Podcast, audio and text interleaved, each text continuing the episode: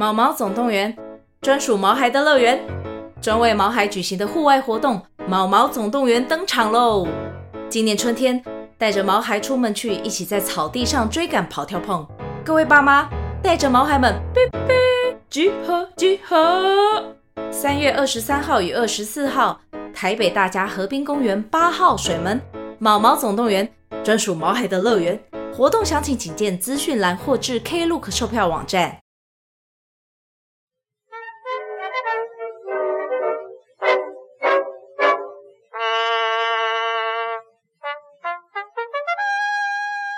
呃，好了，欢迎收听真 couple 荒谬事，我是真卡郎，我是某人，我们有个粉钻叫永康真卡郎。哎、欸，我今天突然想到一件事情，嗯，我之前是不是会煮鸡汤啊？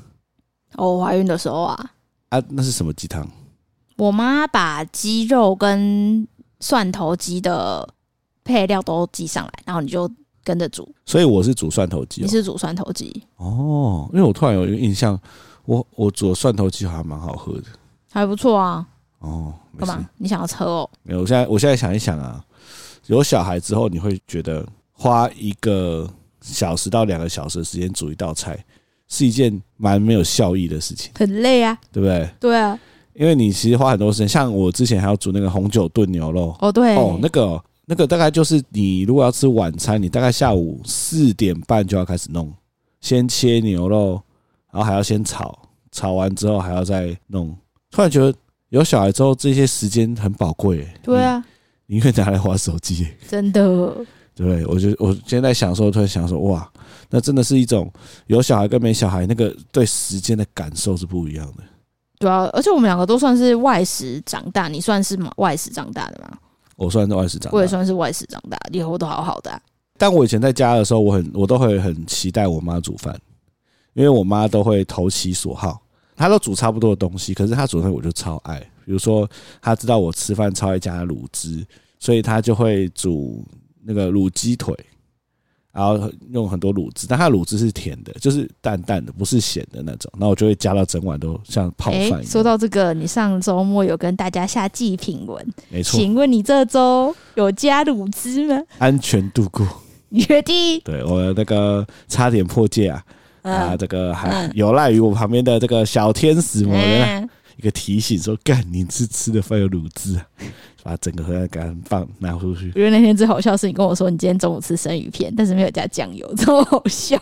看我这个就是一个贯彻始终的男人啦。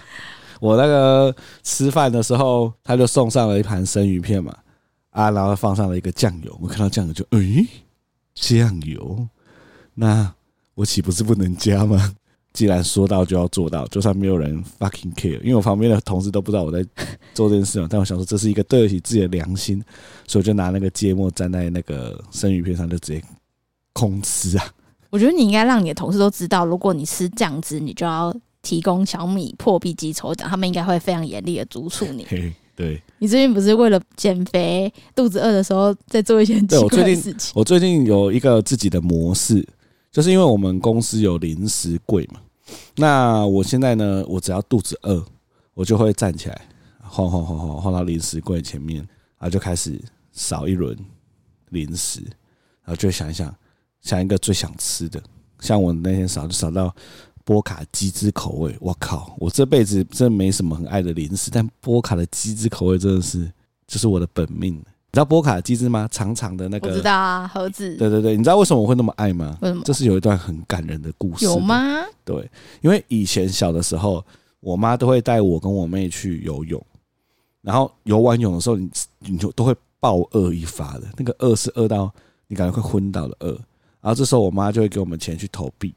然后投币里面呢，唯一一个食物就是波卡鸡汁，好烂喔！为什么？你说整台投币机全部都波卡？不是，它整台唯一都饮料哦，只有一个可以吃的是波卡。太烂了吧？对，然后但是要跟大家讲的是，波卡鸡汁的关键在于它有冰过，冰过的波卡跟一般常温的波卡是完全不同等级的。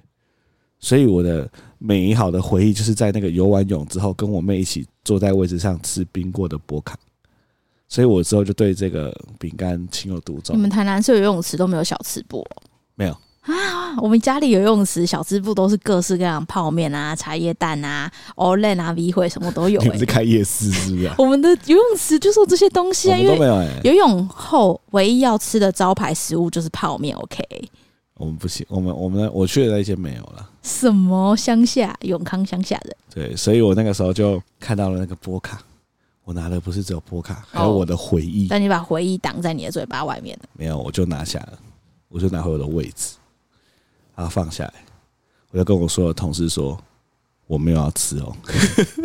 所以我说哈，瓜小，关我屁事。我我说我没有要吃这个波卡，我只是在享受猎物的感觉。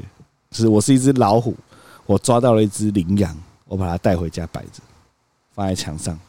但是我没有要吃它，我就先跟同事讲，讲了之后我就不会吃了。然后我本来很想吃，但我决定我下一个做一件事，就是跟所有同事宣布说我没有要吃哦。我只是把它带回来而已。啊，同事的表情跟你现在蛮像的。啊，公司小，要不然我吃好了。对啊，再来，这是我最近的做的事情啊，就是只要肚子饿到不行了，就是晃去零食区。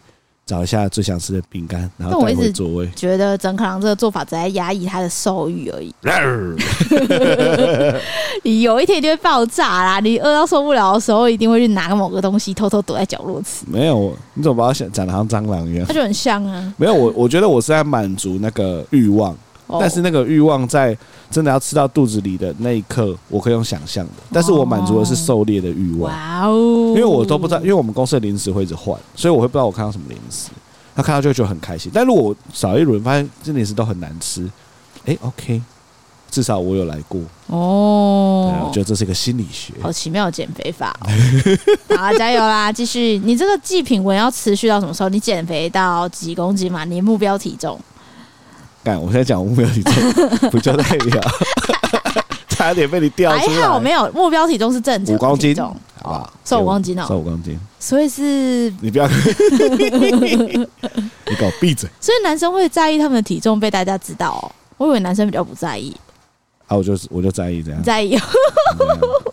所以有一个人在你面前说：“哎，曾康，听说你最近差差公斤哦，你就会觉得很难过。如果很瘦就没事啊。”啊，如果如果他说，哎、欸，你测他公斤哦，是是变胖？你会你会受伤哦？对啊。哦，因为我们最近再去朋友家，然后我们就聊到一个，我觉得应该是台湾很多女生她年轻的时候或是幼童时期的创伤，就是妈妈会说他们很胖。因为那一次那个朋友啊，他不是说他他的伴侣就是妈妈从小就会说，你怎么那么胖？你不要再吃了。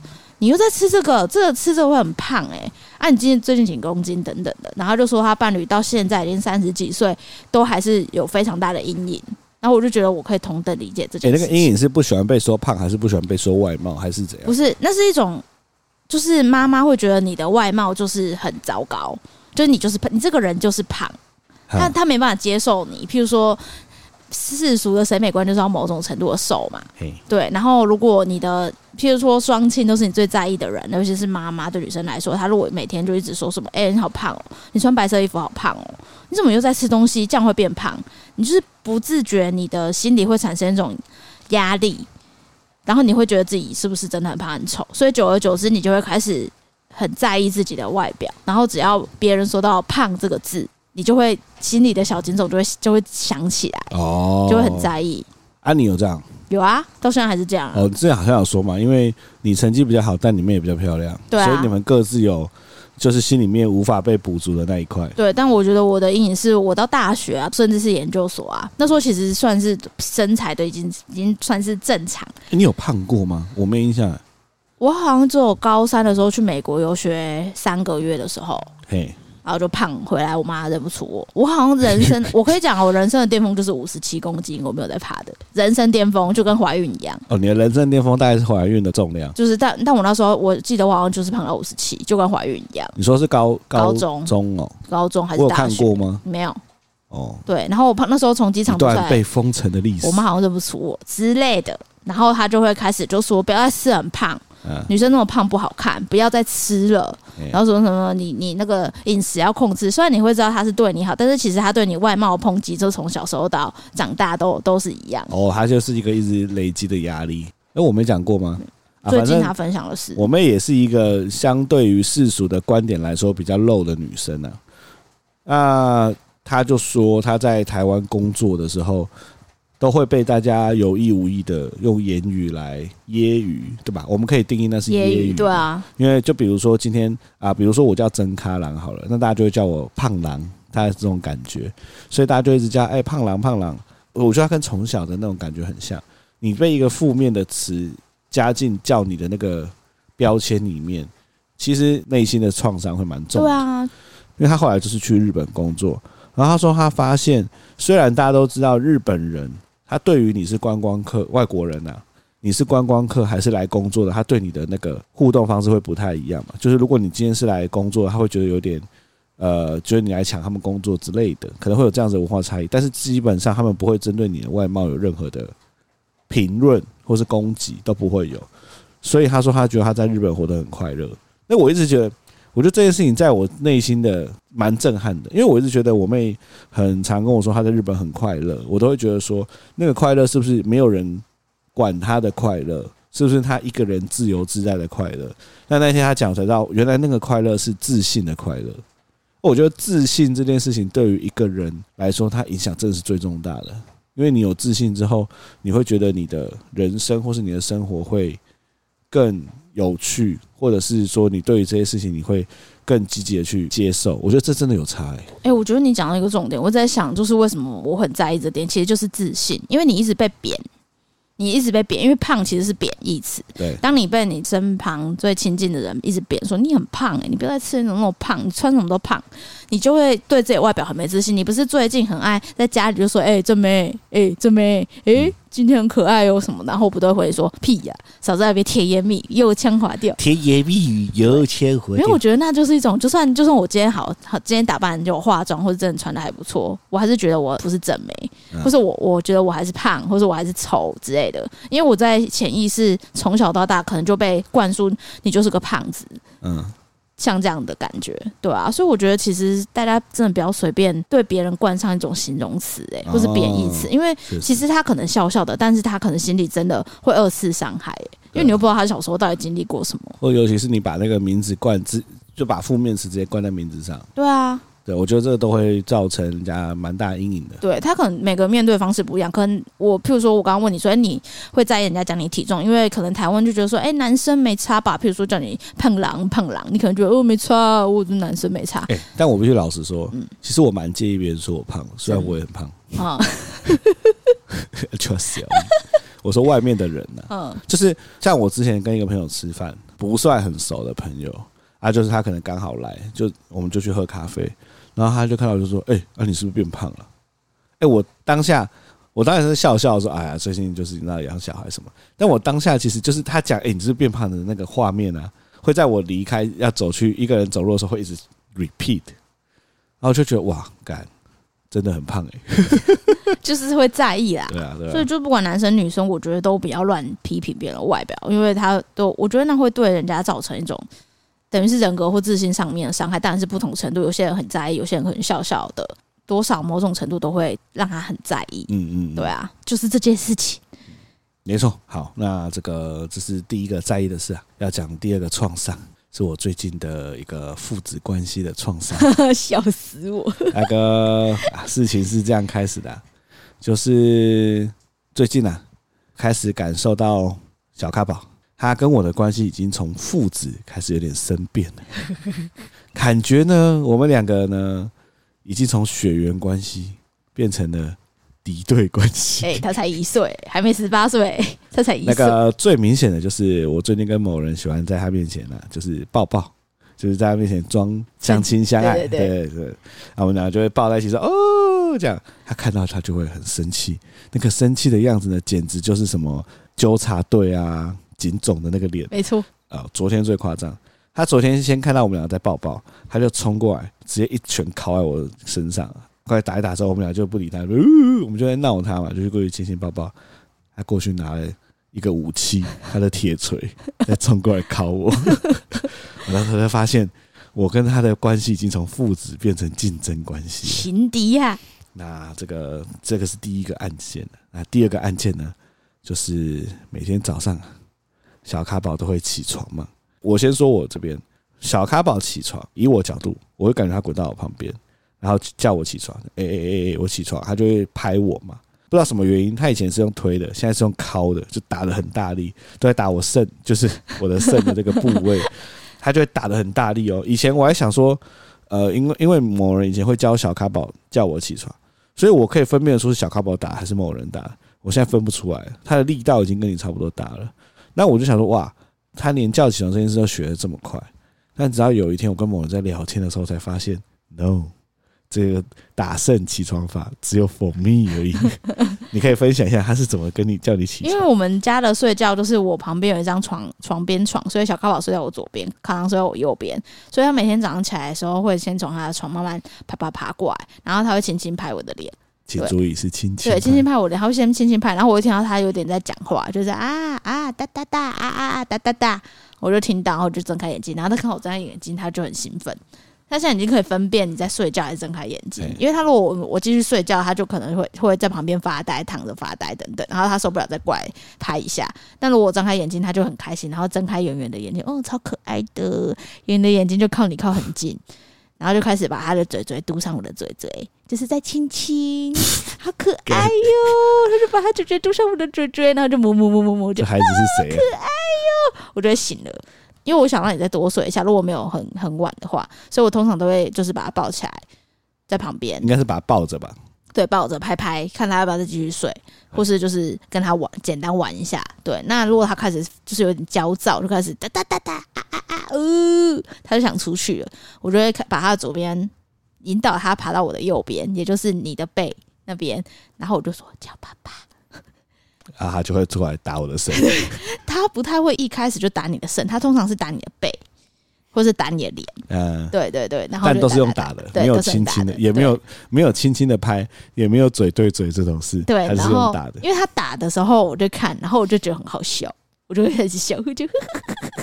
然后他就会眼神就是发光，然后他也在咬着嘴嘴也在笑，因为发现打你这件事情可以让我很开心，所以，是你害的，啊，靠腰嘞，聊了半天是你害的，啊，对啊，就会继续打，是你引导的啊，没有我我没有我没有引导他打，我只是在笑，因为我觉得很可爱。他从你那边获得成就感，他发现打这个生物你会很开心。因为我发现他很喜欢逗我笑，就是他做某些事情的时候，他都会一直看我，然后希望获得我的笑容。我完全感受得到他对我跟对你最大的差别，就是他喜欢逗你笑。对，因为常常啊，我会看到他在，他会做一些很可爱的动作，只为了让你开心。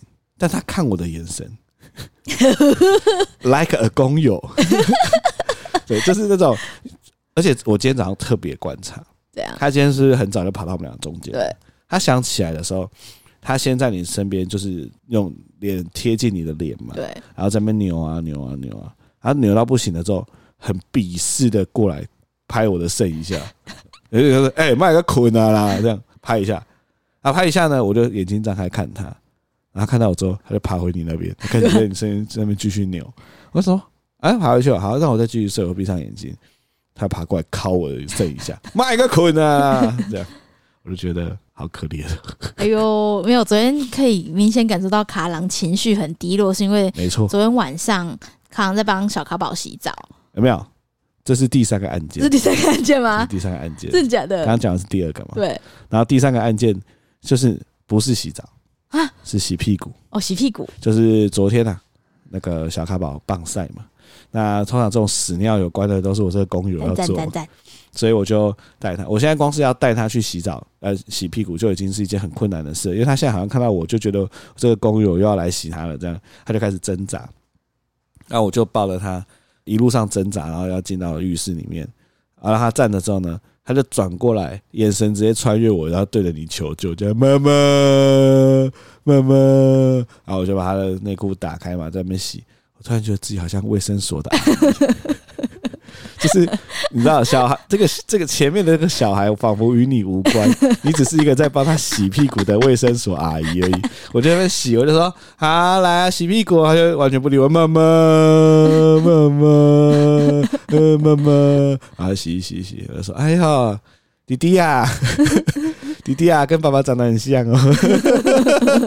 我要把我自己的身份转换成卫生所的阿姨，我突然发现。有点心酸了，因为他从头到尾眼神都没有离开你，他就一直跟你说妈妈，就啊，我洗完之后抱他出去，他也是妈妈。对，这是第三个案件，所以这这三个案件加起来啊，让我最近有点心酸了。哎、欸，可是其实我我我在家，就是你不是都会去打球，而且你打球的时候他也是会大便，或者你到的时候我也是帮他洗澡。其实他没有那么的讨厌那件事情，只是我会用一种方式去引导他，比较游戏化的方式，就是我不会，比如说洗屁股，然后直接把他抓起来抓去洗屁股，然后我就跟他说：“你是不是臭臭了？”然后就臭臭臭臭，卡宝臭臭，然后就说：“臭臭是不是要洗屁股？屁股如果不洗的话会臭臭哦，脏脏的会痒痒哦。”之类的，就是那种，或是带车车跟他去洗屁股啊。说到洗澡啊，对，那个前一阵子我们的 IG 有分享了各个，只要跟卡宝说要洗澡，他就会在地上就是扭来扭去的画面嘛。那那一天呢，某人就跟卡宝说：“哎、欸，我们要去洗澡喽。”然后就陪他玩了一下，然后就说：“走，你就手伸出来。”他就冲过去把手搭着你的手，两个人手牵着手走进浴室里面，而且是他自己拉我的哦。然后他在踏进浴室的最后一刻。眼睛转过来对我笑了一下，那个笑还不是天朗开朗的笑，它是一种 废物。对啊，这是 如何废物的表情？那妈妈是我的废物。对，就是妈妈是我的，然后就这样对我笑一下之后，然后进到浴室，我突然觉得啊，我真的是一个卫生所的阿姨啊。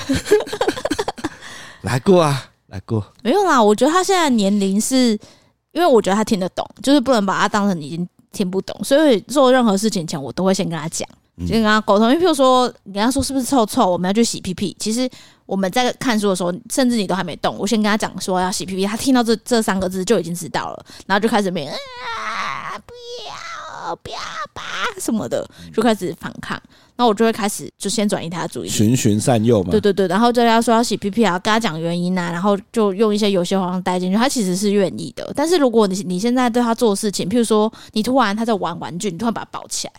然后你没有跟他说，譬如说要换衣服、换尿布干嘛，他就会非常生气。所以我可以理解，是因为他现在已经懂得拒绝了。对，所以现在你要叫他做什么事情，尤其那件事情会打断他的玩乐啊，啊或者他做一些事的时候，他会本能的拒绝。对啊，对啊。那你如果说你就不考虑他的情绪，你就直接把他抱去干嘛，他就会更不爽，超不爽啊！因为譬如说你像你好了，你就喜欢看 YouTube 的影片，如果你看 YouTube 里面看到一半。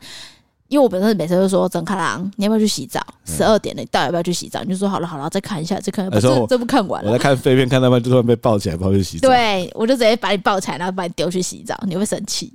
好像会哈。对啊，你就是就是，如果你现在直接被扛过去，然后就开始有人帮你洗澡，什么洗，或者是甚至是洗屁屁什么的，你一定会超生气的。哦，类似像这种感觉。要开始要更有耐心的沟通了，就进到沟通期了。对，因为我觉得在之前一岁以前都是照顾起，就是你想干嘛就直接把他，他有什么需求你就直接满足他的需求。对啊，但现在有更多的沟通了。对啊，那好了，这就是跟大家分享我从就是爸爸变成公寓楼又变成卫生所阿姨的故事啊。不会啦，我觉得他很爱你，你不要这样，你每次在跟他玩，他都笑超开心的。他只是，我觉得他的情感依附，譬如说他比较。脆弱的时候，他可能想找的是妈妈，嗯、但他其实不脆弱。的时候，譬如说很开心或玩乐的时候，他最喜欢找你，因为你跟他玩的时候，他真的是笑得超爆开心的。我跟他玩都没有，他都没有笑成这样，真的啦。好啦，谢谢啦。你要对自己有自信啊！谢谢啦。对，你是个好爸爸。他长得那么像你，他是你的复制人呢，对你就想说你在跟你自己相处就好了，是吧？没错。好啦，那再来是我最近对于他的一些观察，跟大家分享。呃，他现在呢，在识别这个世界啊，是用关键字。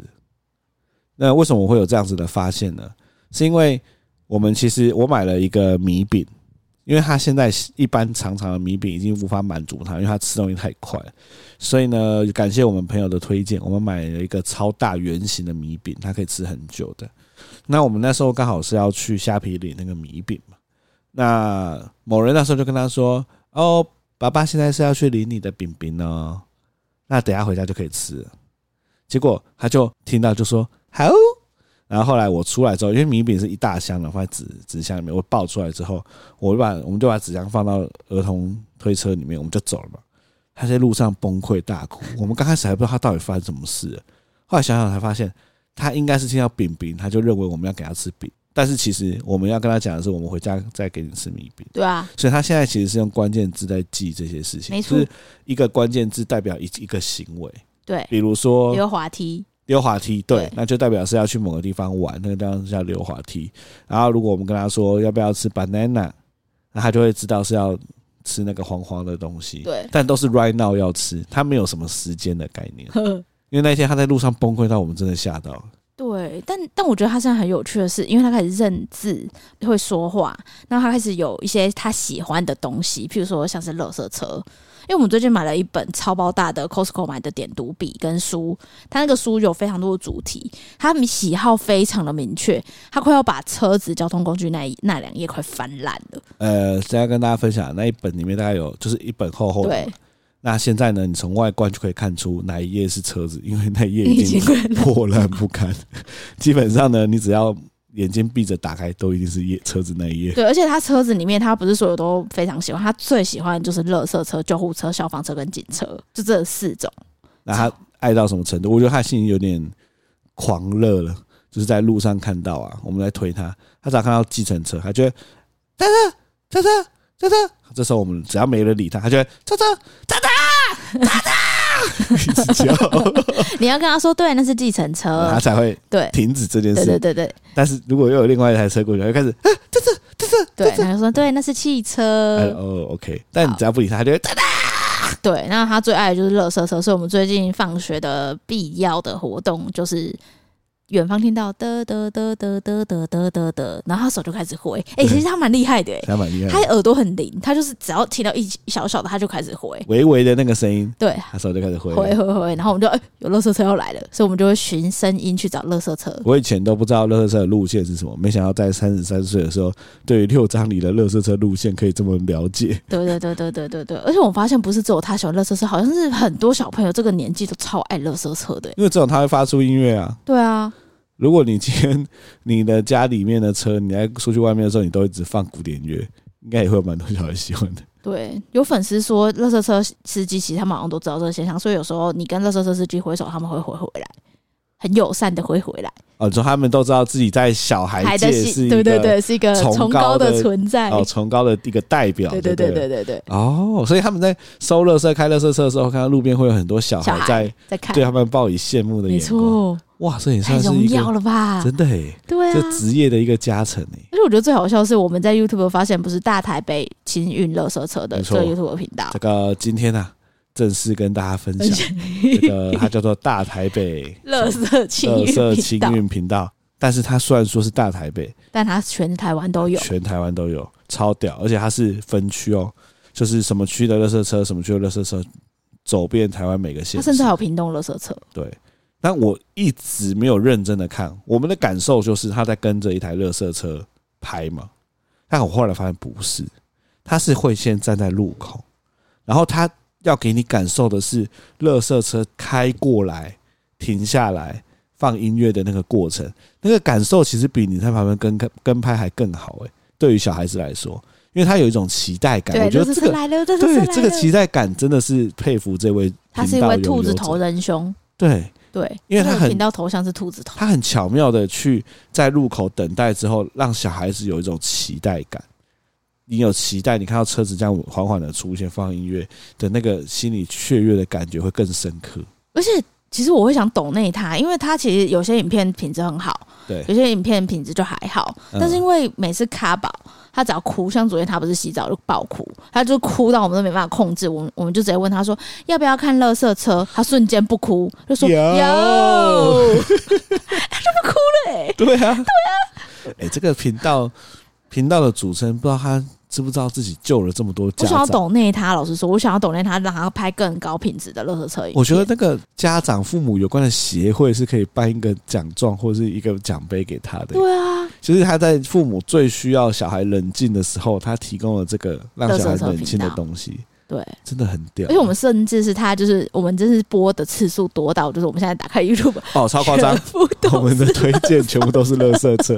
那个那个，如果不知道的朋友来我们家，还以为我们要转职，真的超夸张。什么屏东垃圾车啊，彰化复兴垃圾车，新北永和垃圾车。而且现在只要打开 YouTube，就好像听到一个啊啊达阿达阿达阿达，就因为你画面来不及赶快切掉的话，他看到车车他就很兴奋。没错，也跟个分享啊，我们现在每一餐都是配着乐色车吃的。我们的 SOP 就是因为他现在讨厌被围兜兜，所以我们就要说天线宝宝，因为他都要天线宝宝叫拜拜，我们就说要看拜拜吗？他说要，我就说好，那拜拜就是要围兜兜你才会出来哦。他们喜欢围兜兜的小朋友，你围兜兜围好的话，他们就会出来。然后用这种故事的说法，他就会自己走过来围，而且我不哭。或说要刚刚说要不要看乐色车？对。他是很乖，不然他就会一直很抗拒，一直没哭啊，一直后退啊什么的。那在这边呢，大放送给各位父母啊！除了这个频道之外，因为其实你看到一台乐色车，以我们这个成年人来讲，还是有点无聊。再给大家报一个秘籍，可以去搜寻日本的消防车总动员。哦，那个就有剧情了，因为那就是他们在演习，他们的消防车啊、救护车啊，车什么什么，就是自卫队啊，自卫队演习，对，他们会全军出动。然后会演的会有一些剧情，很棒耶，好狂好狂哦！有一个我已经看大概五六次了，就是他们会有先直升机，哒哒哒哒哒哒哒，对对对对对，一个超大型演习，对对对对，两台直升机开过来，然后就直接垂降，对，然后他们演习就有大楼上面有人在喊救命救命，而且我都会自己配音，我就说哎，你看你看他们要救人了，然后上面就有人边呼，我就说他们在喊救命救命，然后靠北就救救，然后就说，而且旁边还有那个毁损的房屋跟毁损车子，然后就有不同的机具啊。垃圾车、消防车、救护车、警车一次凑满，怎么会有垃圾车？欸、没有垃圾车啊，讲错了，就是垃圾车以外的那些工具型消防车啊、云梯车啊、救护车啊、直升机啊、直升机啊，全部都凑满。没错，而且啊，他们会一直抓住小孩的视线，对，因为他们会有各种的状况，然后车子会一直冲来冲去，对，好快。好看，好，这个这个秘籍分享给大家，没错。但建议大家开一个新的 YouTube 账号来看这些东西，不然你的 YouTube 会被洗到爆掉，现在是洗到爆掉。我真的是现在要找东西，我们现在 YouTube 频道应该就是走日本旅游、热车车、之外的频道，对，消防车。差不多就是这三种在 轮播，差不多就是这几种。里面只有一个是爸妈想出国的依依依赖而已。对，其他全部都变成小孩子在看乐色车。啊，你有没有想点什么歌？因为我们最近，我们刚才想要点什么歌？我们就是最近真的觉得我们听的歌全部都是儿歌，因为最近订了老巧虎，就虎神。然后巧虎这个月送了一台火车嘛，然后来。哎，那我帮听众问一个问题：你推订巧虎吗？我觉得。虎神能不能发威，其实要看每个小孩对他的喜爱程度。这样是废话，因为因为其实我有看到很多群主的妈妈就说：“哎、欸，虎神在我们家没用，虎神在我们家没用。”那因为其实一开始他来没是没用的，但他最近很喜欢翻那本书，看到那个火车也有反应的原因，是因为我就会让他看巧虎的那个影片，然后在旁边跟他互动，他会觉得很好玩。嗯，因为他的教具来的时候，我都会跟他一起玩。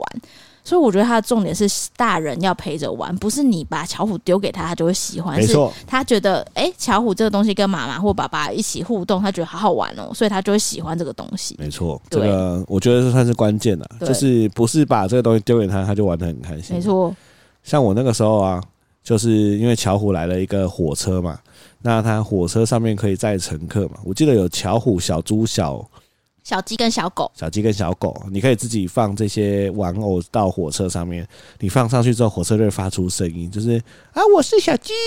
下会有歌，就布布，轻轻轻轻，布布，轻轻轻轻。我是快乐小火车，带大家出去玩，出发。我最近在听这首歌，我已经没有别的歌要听了，因为他就会一直按，一直按，一直按，然后他就一直唱，布布，轻轻轻轻，布布，轻轻轻轻。那我那天在陪他玩的时候，就说你要邀请谁上车，这样他就先拿了巧虎嘛上车，就开始一直播播播播播播了十几次，我我已经有点有点腻了。我就说，那你要不要带小猪跟小鸡出去玩？我就把小猪、小鸡跟小狗，哎，小猪、小鸡、小狗，对，排在那边。说你们，我说你要在这三个哪一个？